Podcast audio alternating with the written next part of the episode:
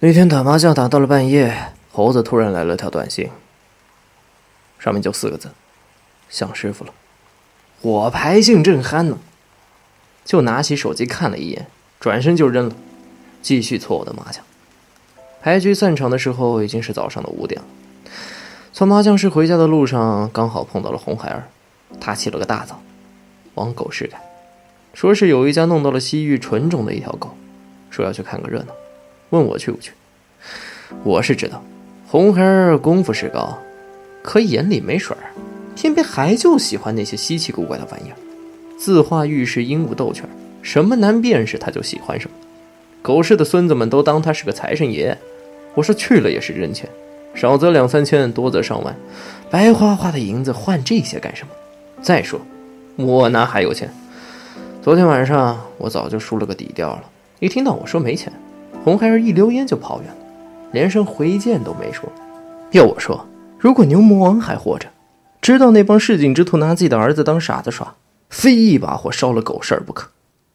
这太平盛世，唯才是用，市井之间，这妖魔横行。到家的时候已经七点了，看时间还早，我便给秀兰带了屉包子。进屋的时候，我都没敢看她的正脸，倒头便睡了。一觉醒来，她早已上班去了。洗脸刷牙，打开电视，总觉得好像忘记了什么重要的事情。寻思了半天，才想起了猴子的那条短信，掏出手机又看了一遍，想师傅了。这四个字叫得胃里生疼。猴子总是跟我说，几百年来只有带着紧箍咒才能睡个安稳觉，我一般都不会接他的话茬。猴子说话就这样，有来无回的，冷不丁一句让你都不知道该怎么接。其实理由你都已经听腻了，杀生太多，喝水都有一股血腥味。眼睛一闭，黑暗里全是冤死的鬼魂。说真的，我理解不了。还没跟师傅之前，我做了不少坏事，打家劫舍、奸淫掳掠，没想过要赎罪，更没想过取个经就能够获得个善终。关于我的恶行，坊间有人传闻说我仇视天庭。师傅则批我六根不净，佛说皆为泱泱因果。我想了很久，其实也没什么，就是因为我手痒罢了。这猴子就跟我不一样了，他从石头缝里蹦出来，做什么都是没有因果的。他宰的第一只兔子，杀的第一头山妖，他一样一样的记在心里。每每喝酒的时候就跟我说：“无能啊，你知道？棒子砸烂脑袋的感觉，就像是用手抓了屎，恶心。”回忆猴子的时间单位都得以百年计，我想即使数千年过去了，猴子也还是那个从石头缝里蹦出的猴子，白纸一张。要说谁拿着笔在白纸上点了点墨，那也就师傅。我把电话打了过去，说：“猴哥，最近生意太忙，过两天抽空找你去喝酒。”电话里静悄悄的，猴子叹了口气，寒暄了几句。突然又提起了师傅，我没有接话。我知道这一讲又得是半天，于是把电话的扬声器打开放在了一旁，自己窝在了沙发里，听猴子絮絮叨叨重复着早就已经说腻的故事。想当年一路西行，有惊无险，哪有什么妖怪能奈何得了这只猴子？我只当是重新做人。悟净也是常年一言不发，只有这只猴子爱上蹿下跳，开些不合时宜的玩笑。故意气得师傅盘膝念经来紧他头上的紧箍。取经的十数年里，无论什么天气、何处地界，师傅永远都是一尘不染的。相比口耳相传的得道高僧，师傅的形象在我心里永远是半截白花花的脚踝。都是因为第一次见师傅的时候，他把我打倒在地上，用变大的金箍棒压住我的腰眼，让我动弹不得。我鼻拱地、口吃土，心里不停的骂娘：“你爷爷的！”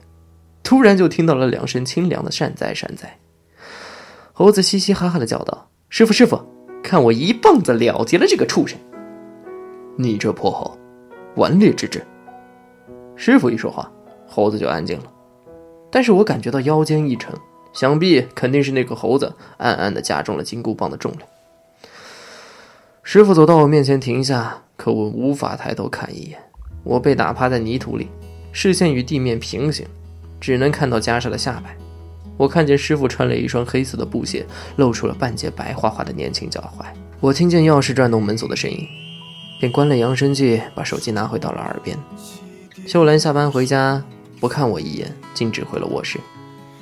猴子终于结束了会议，他说：“无能啊，我想师傅了。”我装作不在意，说：“秀兰回家了。”猴子连忙说：“还跟弟妹带好。”安静了一会儿，便挂了电话。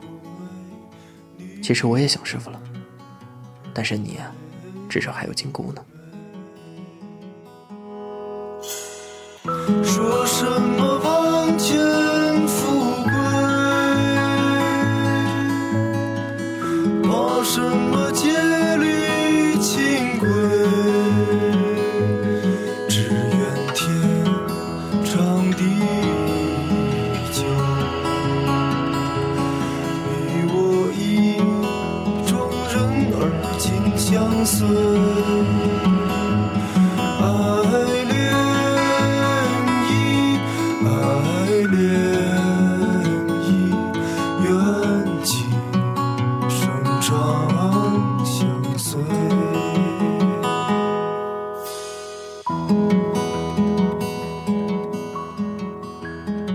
师傅死后，猴子说要出去走走，找个西游路上走过的地方定居。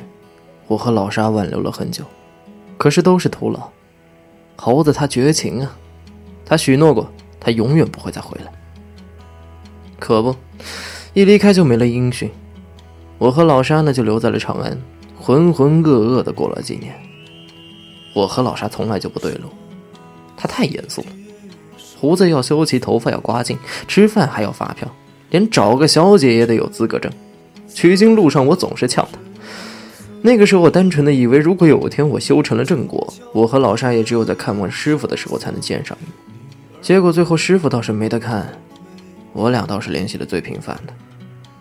那天老沙给我打了个电话，就一句话：“二师兄，我看见大师兄了。”我在电话这头一下炸了毛，这崽子他妈的不是说不回来了吗？我们俩于是翻遍了四条街，才在一个破旧的小区找到了他。那个小区是繁华长安的背影。猴子坐在长椅上晒太阳，头枕着椅背，两腿伸得老长。我离老远看了半天猴子的头上没有金箍。我问过猴子：“师傅念紧箍咒的时候，就真的那么疼吗？”猴子怎么都不愿意回答我。他总是照着我的屁股就是一棒，嘴里嘟囔着“师兄的事，师弟问什么？”我嘴里也不认说，嚷嚷着：“总有一天我要去问黑熊精和红孩儿。”可取经回来，我就把这事儿给忘了。猴子安静的坐在长安城里最破败的小区的长椅上，身后的楼宇密密仄仄，阳光也照不到他的脸。我问他说：“哎，你不是要走了吗？”猴子嘿嘿的一笑，说：“找不到个落脚的地方，就又回来了。你爷爷的，回来也不通知一声。你说说你，你这待的是什么地方？”老沙一拍猴子肩膀，跟他说：“来我这儿，我现在至少在天庭还有个官衔儿。”猴子腼腆的笑笑，嘿嘿的不说话。我看着眼前这只猴子温顺的样子，气不打一处来，根本想不起他的凤翅紫金冠和金箍棒。根本想不起他大闹天宫时候的样子。老沙搂着猴子嘘寒问暖，中间掺杂着几句对猴子现状的不理解。我心里冷哼一声，我说：“怪不得，怪不得你到现在还没处个对象。”对于一只没了师傅的猴子，再怎么看，哪里都像是索然无味的五指山。月见星河，长路漫漫。烽烟残尽，独影阑珊。谁叫我身手不凡？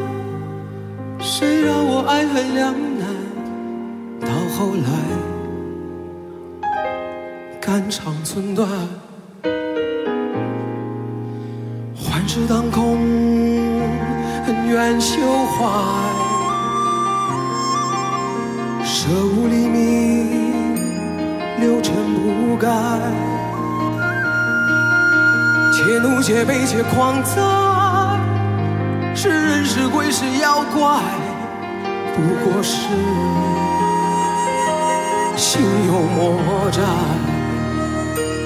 叫一声佛祖回头